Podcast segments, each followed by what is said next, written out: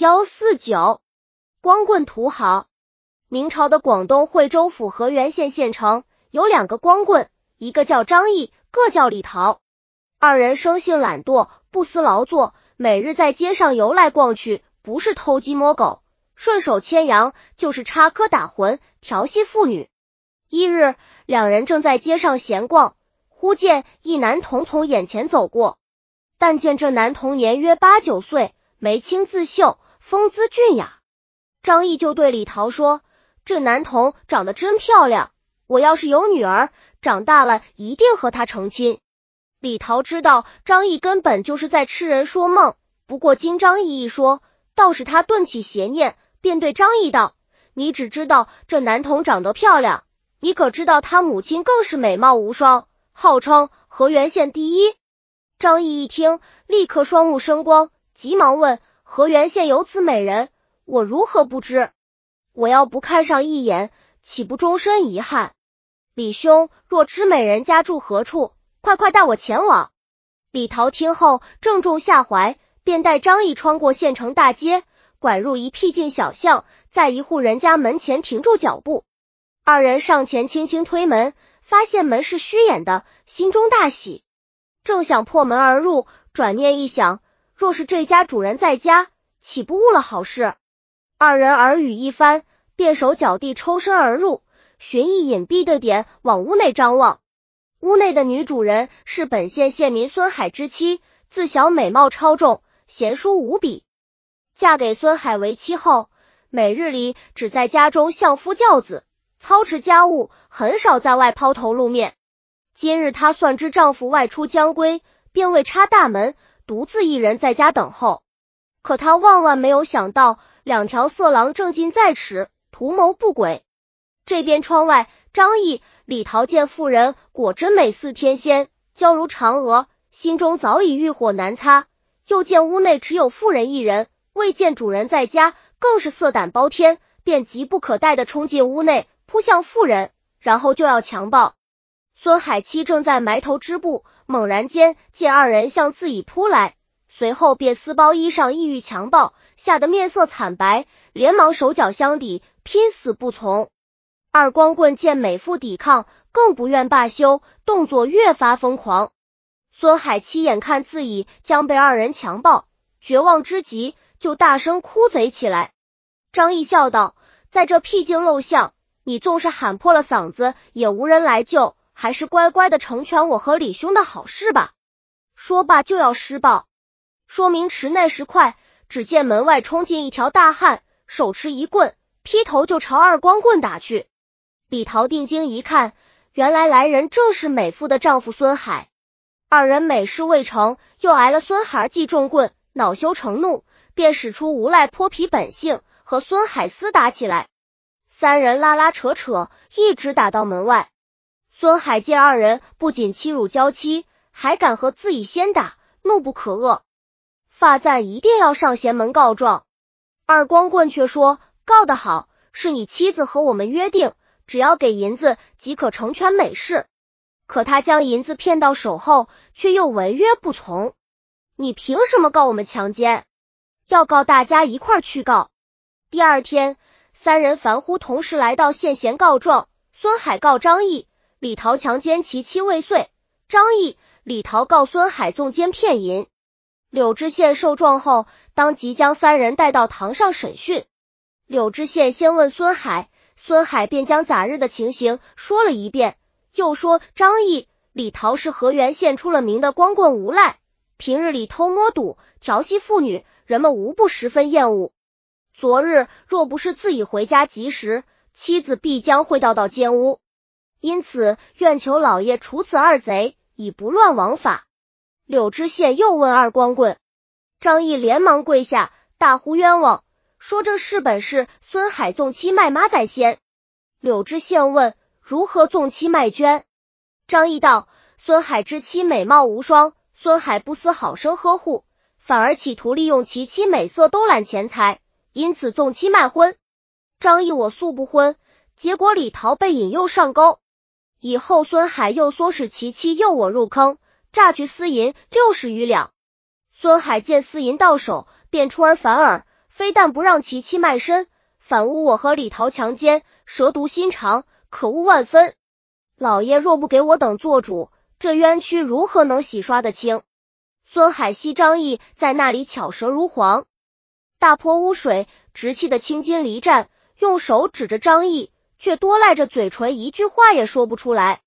李桃见势，更是推波助澜，捏造有加。老爷，张毅说的句句属实。这事本来说是孙海妻与我有奸，孙海因此得银三十两养家。后孙海见张毅比我富有，闻想在他身上故事重演。欲得银后，让其妻和张毅成奸。我不甘心银两被骗，便和孙海断打。孙海又骂张毅，结果惹得张毅也和他厮打。现孙海骗银得手，反告我和张毅强好，天理昭昭，告能容忍此等无耻之徒。再说，纵是强奸，只需一人即可，岂有两人同好？反正是强好还是通好，只需将孙海妻和邻里叫来一问便知。望老爷明察，秉公决断。柳知县听罢三人的申诉，又问孙海：“你说张、李二人在天门与你厮打叫骂是真？”孙海点头称是。于是柳知县暗负：如果是强好，肯定不敢在大门外和主人厮打，也不敢在街上叫骂。张、李二人敢于如此有恃无恐，看来确实是和孙海纵妻通奸有关。而这二光棍贪色好淫，与人通好，也着实可恶。柳知县想到这里，竟也不再提讯孙海七及林仲，当堂判处三人各打五十大板，关入监牢等待复审。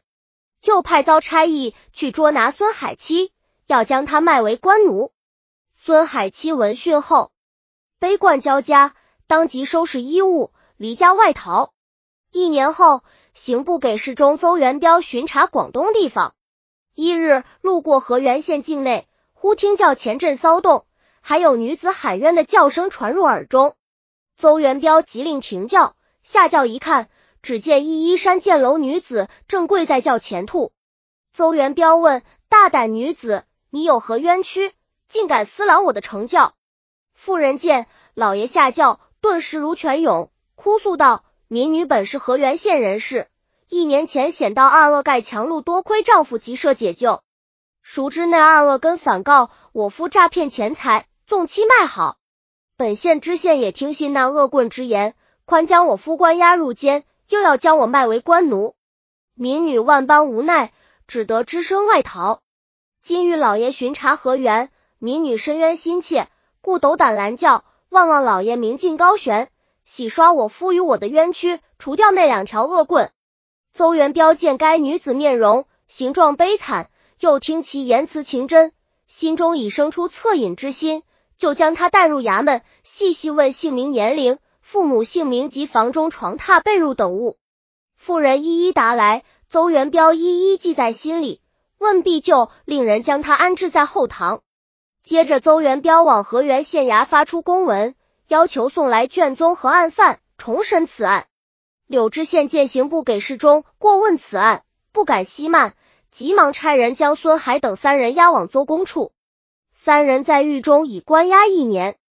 今日听说刑部来的大人要审此案，便各怀心事，瑞策不已。孙海想，此案柳知县已定我纵妻卖奸罪，一年来妻子也查无音信，生死未卜，纵是刑部大人来审。怕也难以翻案了。可恨这两条恶棍，我就是到了阴曹地府也不会饶过你们。另一边，张毅和李桃则是喜不自禁，以为刑部大人今日来河源要定此案，治孙海之罪。谢天谢地，这漫长的牢狱之苦总算到头了，今后又能和从前一样随心所欲的过日子了。三人来到掌上，却见已有一女子跪在那里，正不知是何人。只见那女子回转头来，三人见后天吃一惊，原来她正是失踪已经一年的孙海之妻。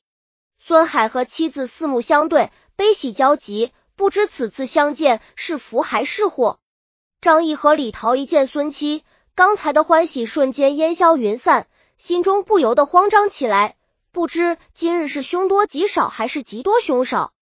正想着，只听邹公发问道：“张毅。”张桃，你二人状告孙海纵妻卖捐，诈骗私银，可是实话？